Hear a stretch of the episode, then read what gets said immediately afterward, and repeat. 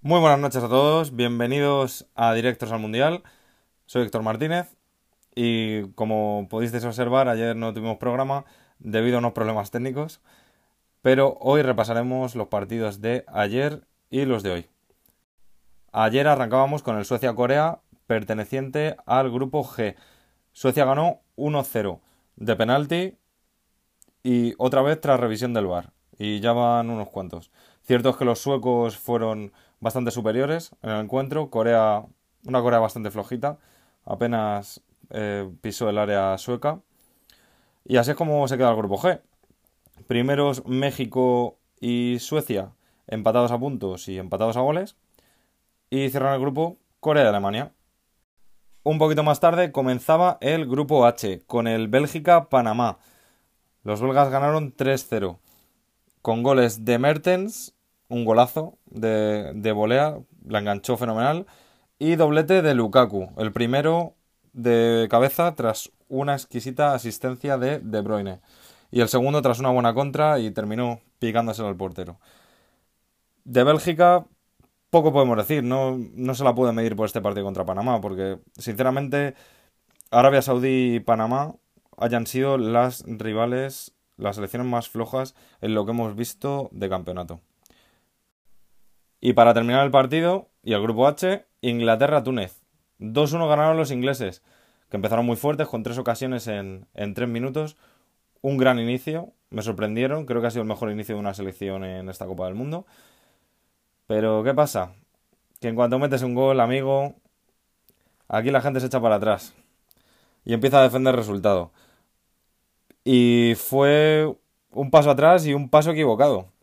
Porque, sinceramente, de haber seguido hacia adelante, creo que este partido podría haber acabado en goleada.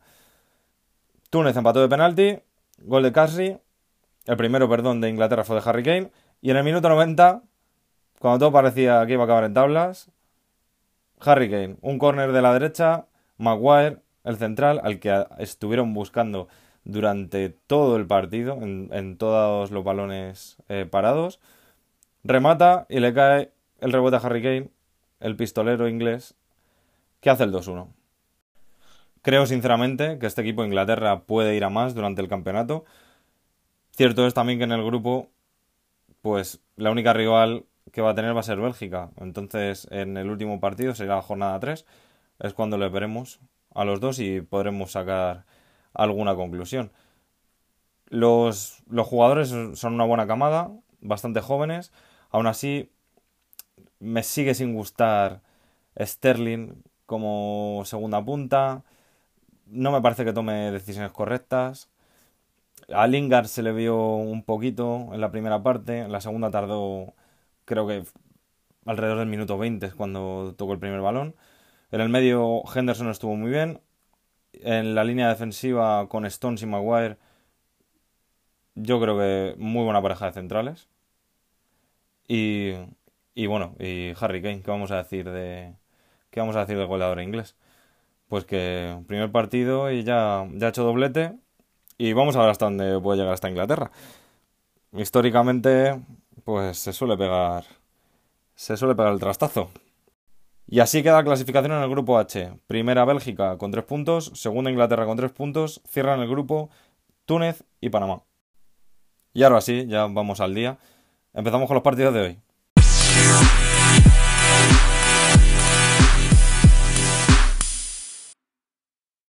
Y empezábamos el día hoy con el grupo H. ¿Qué ganas tenía de que llegase este grupo? A priori el, más igualado, más o menos tienen el, mismo nivel todas las selecciones. Es el grupo compuesto por Senegal, Colombia, Japón y Polonia. A las 2 de la tarde hemos tenido el Japón 2, Colombia 1. Nada más empezar el partido, a la Roca Sánchez eh, le expulsaron por roja directa eh, para un remate con la mano, un remate que iba a gol. Y Kagawa se encargó de transformar el penalti. ¿Qué pasó? Lo que viene siendo la, tónica habitual en este, en este mundial. Que en cuanto cometes un gol, pues para atrás, otra vez. Lo que, he dicho antes. Y le costó caro a, Japón porque al final de la primera parte Quintero igualaba. La verdad es que dominó, dominó después de ese gol bastante Colombia. Pero en la segunda parte Japón aprendió de su error y empezó a dominar. Y más cuando el rival tenía eh, un jugador menos. Tanto fue así, dominó juego de toque bastante Japón, bastante bien, me han gustado. Y en el 73 Osako metió el definitivo 2 a 1. Por el lado colombiano hay que decir que James no empezó de titular. Peckerman prefirió a Quintero. Y que Falcao estuvo un poquito solo durante todo el partido. Cierto es que tampoco podemos valorar el, el partido de Colombia con un menos desde el inicio. Cuadrado tampoco estuvo a su mejor nivel, lo intentó, pero no, no le salía nada. Empezaba el día con una sorpresa, a pesar del nivel igualado, pues las favoritas de este grupo son Colombia y Polonia. Pero a mitad del día, en el siguiente partido, hemos repetido sorpresa. Senegal 2, Polonia 1. Signek en propia puerta y Niang hicieron los goles para Senegal y Krichoviak en el 86 reducía distancias, pero no fue suficiente. Un partido en el que me ha defraudado bastante Polonia, bastante errónea e indecisa e imprecisa en, en todos en todas las facetas del juego. No no se han encontrado hoy entre ellos. Y, y Senegal pues ha puesto mucha fuerza y al final bueno, se ha visto con ese gol regalado y, y entonces ha ido Polonia contra remolque todo el partido. Sinceramente ninguno ha sido superior al otro, no ha sido un partido bonito tampoco. Y cabe destacar la polémica del segundo gol de Senegal. Eh, Nian estaba fuera del terreno de juego debido a un golpe y el árbitro le ha autorizado la entrada y en ese mismo momento Krichovia comete un error garrafal, bueno, tira la pelota contra su propia portería y Chesney sale, pero Nian es más rápido y se lleva el balón y remata a puerta vacía. Luego los polacos no, no han protestado demasiado justo cuando ha sido el gol. Debe haber sido desde el banquillo, les han comentado algo y eh, han ido unos cuantos, sobre todo Lewandowski, a hablar con el árbitro, pero, pero la decisión permanecía, que era, era el segundo gol de Senegal, 0-2 en ese momento. Y el grupo H termina así. Senegal primera, junto con Japón, mismos puntos, mismos goles. Y por debajo Colombia y Polonia. Los siguientes partidos serán Polonia-Colombia. Ojito, que uno de los a priori favoritos en este grupo puede quedar fuera del Mundial. Y Japón-Senegal. Y para acabar el día empezaba la segunda jornada del Mundial, en el que jugaba la anfitriona. Grupo A, Rusia 3, Egipto 1. Goles de Fati, capitán de Egipto, en propia puerta. Sherishev y Tsuba.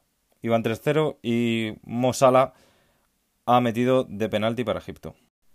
Hay que mencionar lo que yo creo que se debería hacer en todos los mundiales y es aprovechar el estado de forma que tienen tus jugadores. El entrenador ruso Chersesov empezó con, con un 11 el jueves pasado en el que entraron desde el banquillo Serisev y Shuba y le dieron alas a Rusia para ganar ese primer encuentro y romper, romper la lata. Y hoy lo han vuelto a hacer, hoy han salido de titulares y Serisev y Shuba pues han metido sus golitos. Genial. Realmente todos los entrenadores deberían hacer esto y no jugar simplemente por el nombre, sino por los méritos que, que hagas y en el momento de forma en el que estés. Muy superior la anfitriona, Egipto quizá un poco decepcionante. Pensaban que Mosala, que ha salido titular, pensaban que iba casi a, meter tres o a salvarles, pero ha sido imposible y son virtualmente la, la primera eliminada de este Mundial de Rusia. El mejor de Rusia o de los mejores ha sido Golovin, este chico jovencito, muy bueno, el 17 a la espalda, tiene muy buena pinta. Me ha gustado también el lateral derecho, Fernández. Gran, gran partido. Y el delantero centro Chuba es un tanque, lo baja todo, juega bien y un golazo. Ha metido un golazo bajando un balón de 40 metros con el pecho. Se ha deshecho de, de dos defensas egipcios y, y ha finalizado por el palo corto. Muy bueno. Y a falta de saber lo que ocurre mañana en el segundo partido del Grupo A que enfrentará a Uruguay y Arabia Saudí, Rusia es la primera clasificada para octavos de final de esta competición. Recordemos, la última vez que Rusia entró en unos octavos de final era en la URSS y fue en México 86.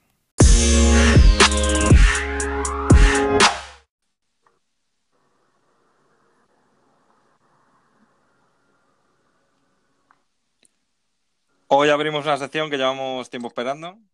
Desde, desde que empezamos y por horario, pues no nos ha sido eh, fácil coincidir. Eh, y tampoco hemos sido muy originales en el nombre. Esto es Directos al Debate.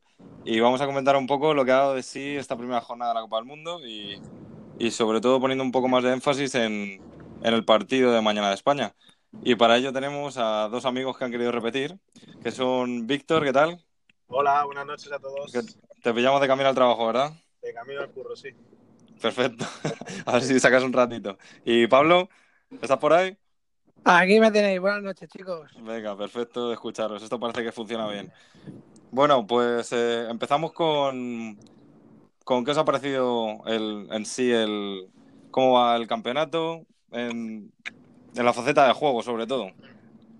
Pues si quieres empiezo yo un poquito, sobre todo por, por los partidos de hoy. Venga, Hablando- adelante. Hablando un poquito de Colombia. Adelante, adelante. Eh, ¿Te cuento qué me ha parecido el partido? Sí, un poquito, venga. Pues la verdad que yo esperaba mucho más de mucho más de Colombia y de y sobre todo de su delantera. Porque en defensa ya sabíamos que eran un poquito más flojos, pero, pero el partido ha sido malo, malo, malo y sobre todo influido por la, por la expulsión nada más empezar el partido de, del defensa, del defensa colombiano. Ha sido muy sorprendente que no jugara James, ¿verdad?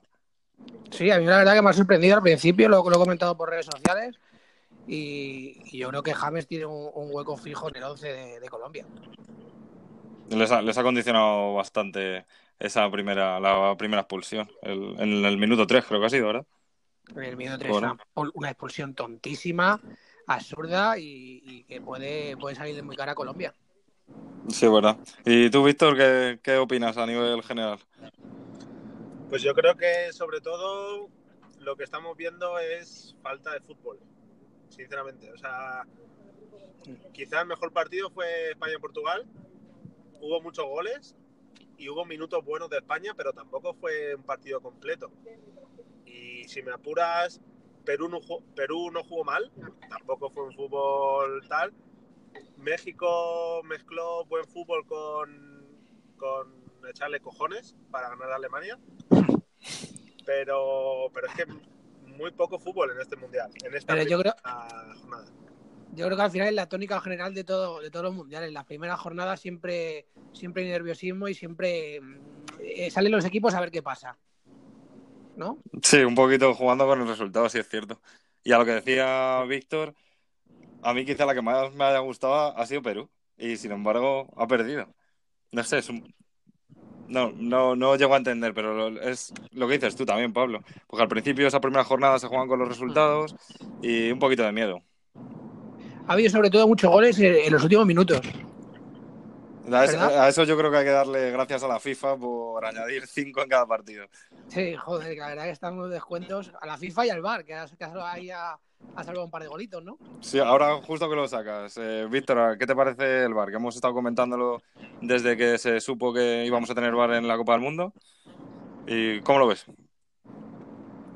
Hombre, a ver, como tal, como concepto, está bien, porque al final se va a poder dejar de hablar de robos, de supuestos robos, de, injusticias. Si es penalti, lo va a ver. Si entra el balón, le va, a vibrar el reloj. Lo que pasa es que al final es como todo. mm, Pierde un poquito la esencia del fútbol, porque al final, pues oye, si, va si se va a rearbitrar casi todo, que van a terminar añadiendo 15 minutos para que se pueda jugar todo. O sea, al final Pero claro, tampoco rearbitran todo, porque es eh, a cuestión de lo que decía el árbitro si cree que lo tiene que rearbitrar o no. Es un poco cogido con pinzas. Sí, es lo que, es lo que decía Costa el otro día, que ahora en el campo la, picare- la picaresca se va a perder. eh, hay que ser todos amigos porque es que no se puede hacer nada, porque a la mínima te van a mirar en las cámaras y te van a pulsar. No se puede hacer absolutamente nada. Pero al final es lo más justo, que es lo que pedíamos Eh, todos, ¿no? Es lo que dice, no, pero es lo que dice Víctor, al final se pierde un poco la, la esencia, la salsilla de, de los rifirrafes, al final no vas a poder hacer nada. Se pierde el debate de los lunes, creo yo. Porque luego al final, eh, cierto es que tampoco se está perdiendo tanto tiempo. No sé, está- estaban aprovechando bien cuando hay una pausa de juego, se para un poquito, se ve el vídeo. No sé, yo creo que está bastante bien. Bueno, vamos a cambiar de tema. Favoritos. Hemos visto que, que, hostia, que pues la mayoría ha empatado. Francia ha sido la única que ha ganado, ¿no? De las favoritas y, y nos hemos encontrado con el sorpresón de Alemania. ¿Qué dices, Pablo? Total, totalmente. Yo, eh, la verdad que Alemania eh, venía jugando bastante mal, una fase de cl- de clasificación un poco floja y, y- y palmó, palmó, tiene, pudo, pudo empatar, pero al final palmó. Y yo eh, sigo esperando mucho más. eh, me decepcionó en el primer partido porque pensaba que iba, que iba a dar mucho más. Argentina, tío. Argentina, sobre todo. Sigo confiando que va, que va a pasar y puede hacer algo grande en el Mundial, pero, pero cuidado. Vienen muchas críticas desde, desde Argentina y, y a ver qué pasa en el siguiente partido. Pero confío en ellos todavía, ¿eh? Víctor, ¿tú cómo lo estás viendo con respecto a las favoritas? Mm, Para mí, tanto la derrota de Alemania como el empate de Argentina no me sorprende. O sea, creo que Alemania va para abajo, no tiene un delantero como antiguamente tenía que los metía, que de hecho el año pasado ganó, o sea, el último mundial lo ganaron un poquito sin ese delantero ahí metiendo de vez en cuando a Klose, ya un poco acabado, pero este mundial se veía claro que Alemania no. Y Argentina igual, Argentina en cuanto cubren a Messi lo suficiente para que el balón lo tenga que mover Mascherano o Biglia, pues se acaba Argentina. Es que, Dices que no te sorprende, Dale, ¿no te sorprende la, no te sorprende el empate de, de Argentina contra Islandia? Por favor. No me sorprende en el sentido de que, o sea, Argentina jugó a lo que lleva jugando, ¿qué? Dos años. Que es a nada. Sí, a jugó, que pero, Messi, a que pero al Messi final, resuelva el partido. Pues entonces, pero al final está jugando, está jugando contra Islandia. ah, pero es que Islandia, ojo, es que parece que no, pero en la, en la anterior Eurocopa dio la cara y a este mundial se ha clasificado y, a ver, obviamente no va a ganar, pero está dando la cara. hombre, cierto que- es... Lo Perdón, que me perdón. sorprendió fue Brasil. Yo pensé que Brasil, y de hecho confiaba en que iba a arrasar. Y ojo el empate, ojo Neymar, que ahora dicen que se ha retirado del entrenamiento. Veremos Hombre. a Brasil. Cierto es que a Argentina no le ayudó nada el planteamiento de San Paoli, con el doble 5 ese Biglia, Biglia Macherano, no poner a Vanega por lo menos. Dybala, que no tuvo ni un minuto, aunque, Dybala, aunque es digan que son in- incompatibles, por favor. Ya, el, el que jugó no es jugón y tiene que jugar. Es así de claro. De todas formas, digáis lo que digáis, eh, comparéis Portugal con Argentina. A mí Argentina, eh, quitando tres o cuatro, me parece que tiene un equipazo. Un equipazo para, para hacer mucho más de lo que está haciendo.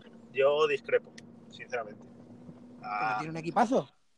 que, que de titular salga Meza, ya me lo dice todo con Argentina. O sea, Te estoy diciendo menos tres o cuatro. ya, pero. cu- Cuna, es que Di, pero es Di que es- María, es el titular por la derecha, Meza. Otamendi. Como diría mi padre, que le conocen los domingos en su casa cuando va a comer. Porque la pone, ¿no? La mesa, ¿no? Y O sea, el, y el chavalito, el chavalito Es lo que decía Héctor, o sea, Dybala, Dybala tiene que ser titular, o sea, pero indiscutible. O sea, ponle a jugar en la derecha y le pides un poco de sacrificio, pero tiene que jugar, porque luego si no se va a notar arriba. A mí el, el que me sorprendió fue el chavalito este que salió en la segunda parte, el tal Pavón. El que, sale ¿Pavón se llama? por, el que sale por Di María, que por cierto, para mí le hacen penalti. Yo creo que ahí fue penalti. Sí, sí, Mm. fue penalti. Pero bueno, da igual, si lo, lo hago de la fallar Messi. Bueno, y Francia, con, no sé, no sé cómo lo veis, pero aparte de que hayan empatado y tal, pero no hay ninguna que realmente digas, va a ser campeona del mundo, es que se me están cayendo todas. Luego, luego el torneo es largo, cierto, pero no sé, no, no veo ninguna realmente favorita. Pues yo, a ver, va a sonar un poquito tal, pero para mí esta primera jornada da mucho valor a España. O sea, España ha sido la que mejor ha jugado de largo en la primera jornada. Sin duda, sí. Sí. Si Sí, se sí. llega a encontrar con lo que tuvo enfrente, que metió tres goles en tres tiros. España podía haber ganado perfectamente el partido sin problemas. Y España ha sido la que mejor ha jugado. Otra cosa es que luego, pues es lo que hablaba, mira, Francia no jugó bien, se encontró con dos golitos, y si sigue teniendo esta suerte, pues oye, nunca se sabe. Pero para mí eh, sale como, entre comillas, vencedora de esta primera jornada España sin ninguna duda. Ya, pero si al final lo que, lo que hay que, que ver es jornada a jornada, porque hagas un buen partido en la primera, en la primera jornada no te, no te dice nada. España pe- empezó perdiendo el mundial que ganamos y al final ganamos. El otro día empezamos haciendo un partidazo contra Portugal, al final empatamos. Podemos hacer mañana un partido horrible, empatar contra Irán y estamos casi fuera. eh, nunca se sabe. Y después de los partidos que hemos visto hoy, eh, antes de analizar a España, eh, los posibles rivales, bueno, ya sabemos que va a ser Rusia y Uruguay. Yo que soy muy de conspiraciones, creo que el último partido que enfrenta es Rusia contra Uruguay. Eh, veo un poquito ahí, puede haber un poquito de mano negra para intentar evitar a España. Yo, yo no quiero, yo no sé si, no sé si habría mano negra o no, pero no quiero a Uruguay ni en pintura, ¿eh? Ni en pintura, prefiero a Rusia. Sí, ya, sí. pero es que especular con el resultado te va a enfrentar a Portugal, que tampoco, eh, tampoco es como decir. Sí, eh, eso es verdad. En cualquier otro Sí. grupo evitas al primero y vas contra un segundo un poco más tarde, pero es que en este grupo por, si- eh, tiene que ser España y Portugal. O sea, es que yo creo que te va a dar igual. Bueno, al final los rusos seguramente a España se la quieran, se la quieran quitar y, y prefieran enfrentarse a Portugal. Bueno, venga, vamos a empezar con España, ¿vale? A ver qué, a ver qué tal. Si queréis analizamos un poquito así por, bueno, ¿cómo lo veis vosotros mañana? Que si, si Hierro va a repetir el mismo 11 o, o dependiendo por líneas, vamos a ver el portero, lateral derecho, medio centro y delantero. Lo dejo ahí, ¿vale? A ver cómo, cómo lo veis vosotros. Venga, dale, Víctor. ¿Se sabe si llega Carvajal? Pues en Mm, principio sí, pues- pero No es seguro, no es seguro. Por las declaraciones de Hierro tampoco lo deja muy claro. Yo creo que si llega Carvajal jugará y lo demás va a ser igual. O sea, para mí creo que tiene una idea clara, que entiendo que también era un poco la idea que tenía Lopetegui y no la van a cambiar ahora. O sea, yo Sí. sinceramente creo que Silva y Iniesta, los dos a la vez, más Isco, más Coque, me falta algo de verticalidad arriba. Pero Claro, yo yo, lo- creo que van a, van a jugar con los mismos porque al final, bueno, es un equipo de garantías y, y van a salir a van a salir con, con el 11 tipo y ya está. Yo es lo que le decía a Héctor otro día. ¿Tú no quitarías, por ejemplo, a, a Silva o a Iniesta para meter algo, lo que dices tú, algo más vertical, tipo Lucas Vázquez, a lo mejor Asensio? Yo creo que yo creo que Asensio está para ser titular en esta selección.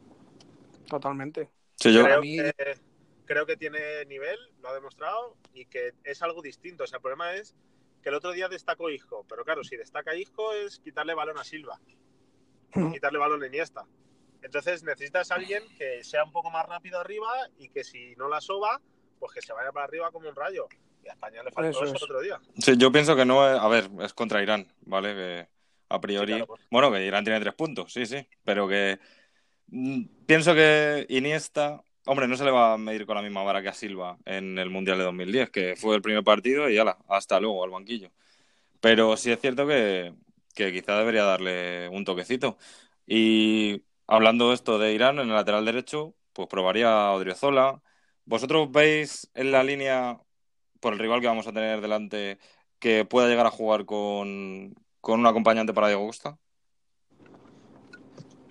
Pues yo lo acompañaría con lo que dices, eh, un tío que se coloque entre Diego Costa y el medio, que ahora mismo no lo tenemos. Eh, lo vimos contra Portugal, sobre todo en la primera parte, que Diego Costa arriba era una isla, balón para arriba y Diego Costa se tenía que luchar ahí como pudiera.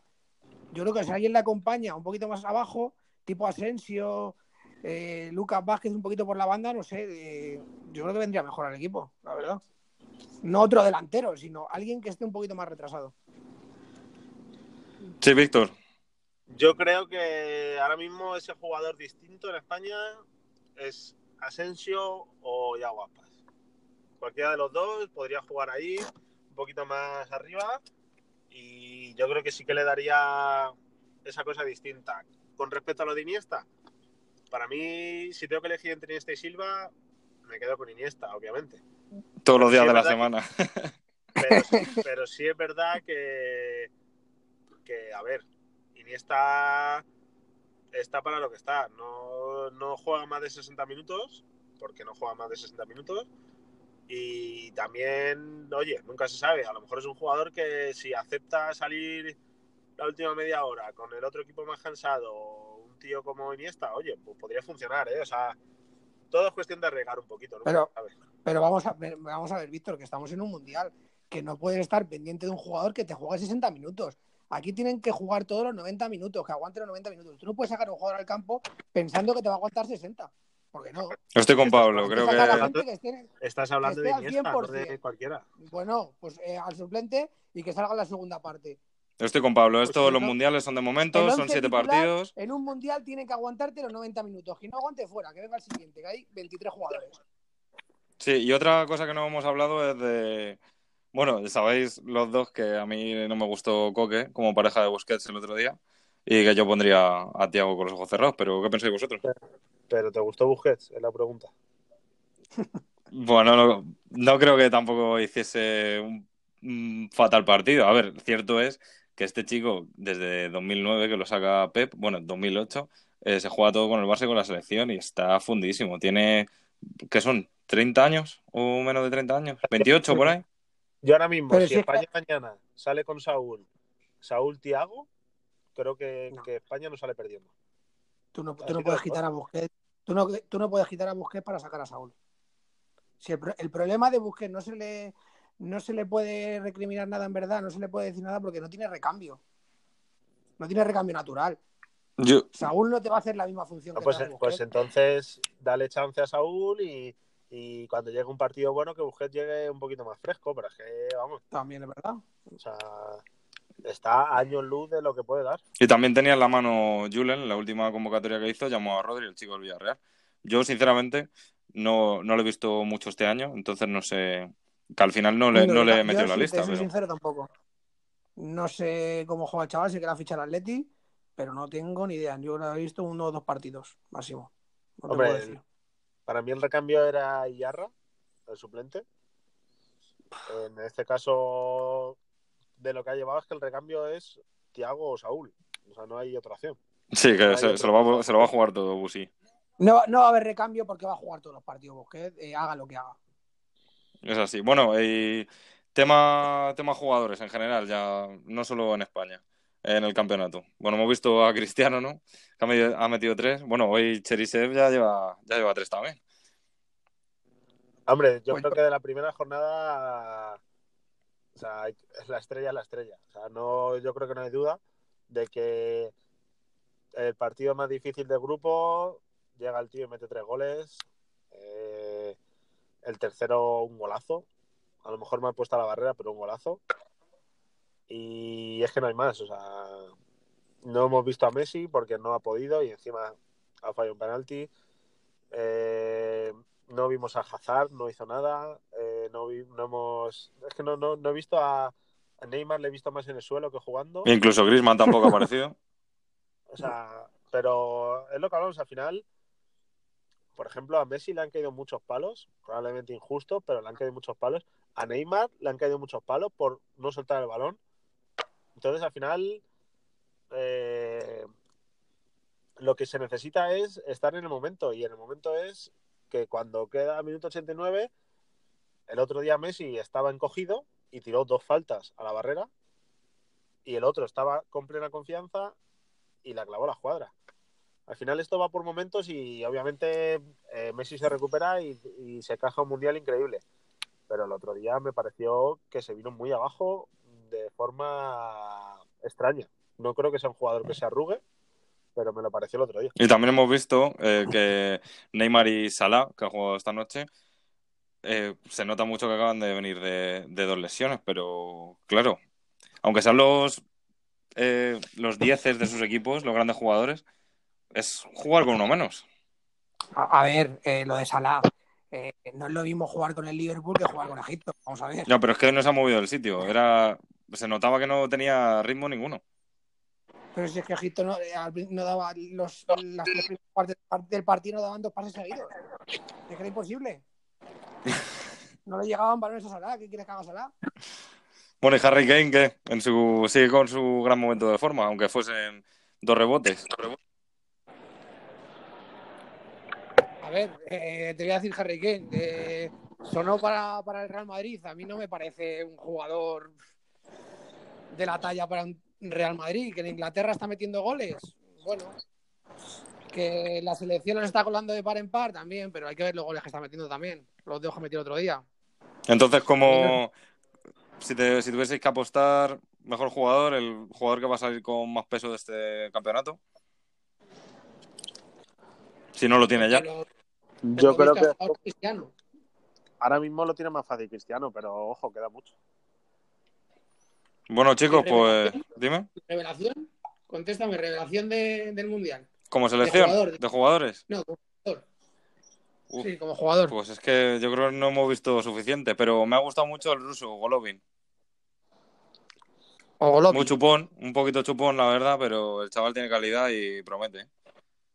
Yo, Yo- espero mucho de- del serbio este, del. ¿Cómo se llama? ¿Clanic o cómo es?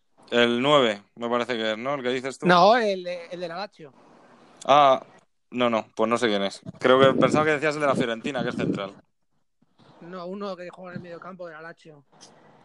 Yo no sé quién es tampoco. Que no hace, no hace los deberes, Pablo, ¿eh? Me cago en la leche. No hago los deberes. Sé que el Real Madrid eh, lo quiere fichar y piden 150 kilos por él. No te digo más. Bueno, ya es que Hombre, esto se nos ha ido las manos. Hemos hablado de nombres y ha faltado uno que, que es Diego Costa. Ojo el partido que se Ojo, marcó. Es verdad, es verdad. O sea, el primer gol es un golazo, pero un golazo. El segundo está en el sitio donde tiene que estar. Peleó, luchó. Para mí es, eh, es clave que, que Diego Costa esté así porque España le necesita. Yo no me quiero apuntar el tanto, pero cierto es que, que ya, ya lo- ya lo come- os lo comenté también, que cuando, cuando iba a fichar por el Atlético de Madrid que, y no pudo jugar hasta enero, que se iba a salir, que iba a tener piernas para el Mundial y se iba a salir. Y bueno, A mí me parece un pedazo, un pedazo delantero. bueno pues a ver si, a ver si mañana mete, mete dos golitos. Que yo si quiere el Atletis lo cambiamos por Benzema en un momento. ¿eh? Bueno, venga, para terminar, porra de mañana, ¿qué decís? Pablo. Eh, ¿De España? Sí. Nah, yo creo que España va a ganar. Eh, un menos de 0-3 eh, Venga, sería para jugarte los dineros, exacto. 1-4, venga. Venga, Víctor, Yo digo 3-0. 3-0, yo 4-0. ¿Vale? Venga, el que, Estamos- que, ju- estamos que jugamos, confiantes, que jugamos fuera, que jugamos fuera de casa. el ¿eh? que gane invita a las cañas mañana. Bueno, Venga. chicos, que muchísimas gracias y a ver si lo hacemos esto más a menudo, a ver si el horario nos, nos deja. Bueno, una- un abrazo, chicos. Un abrazo. Víctor. Venga. Un abrazo, Pablo. A descansar y coger fuerzas para mañana. Hasta mañana. Chao. Chao. Venga, chicos. por convencerme de que soy un cruel castigo.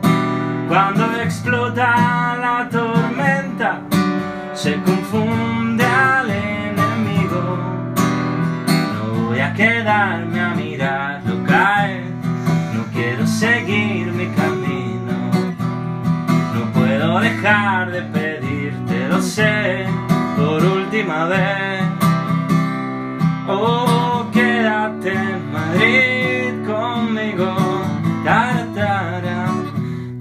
Y empezamos con las previas a las 2 de la tarde en Luzhniki, Moscú, primer partido del grupo B. Portugal contra Marruecos.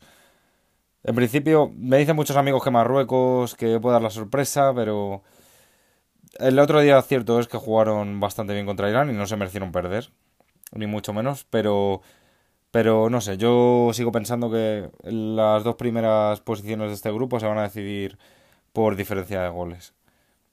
A las 5 de la tarde en Rostov para terminar el grupo B, Uruguay, Arabia Saudí.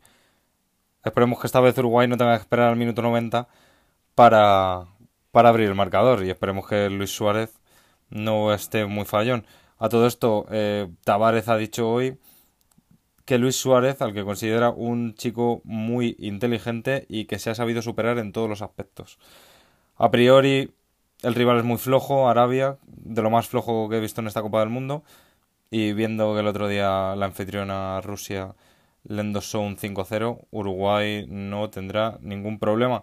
Si Uruguay gana, clasifica para octavos Y en el Rusia-Uruguay, que será el último partido del Grupo A de la tercera jornada, se decidirá el primer y segundo puesto. Recordemos, posibles rivales de España. Termina el día a las 8 de la tarde en Kazán con la roja. Irán-España. Los nuestros tendrán que ir a por los tres puntos ante un rival flojo, pero líder de nuestro grupo sorprendentemente. La única duda de la selección para este encuentro era la disponibilidad de Carvajal y Hierro ha confirmado que está listo para jugar. Veremos si, si lo pone o no. Esto ha sido Directors al Mundial. Soy Héctor Martínez. Muchas gracias por seguir escuchando este podcast. Esperemos que, que sigamos disfrutando así en esta segunda jornada de la Copa del Mundo, en la que nos esperan muchas sorpresas. Muchas gracias y buenas noches.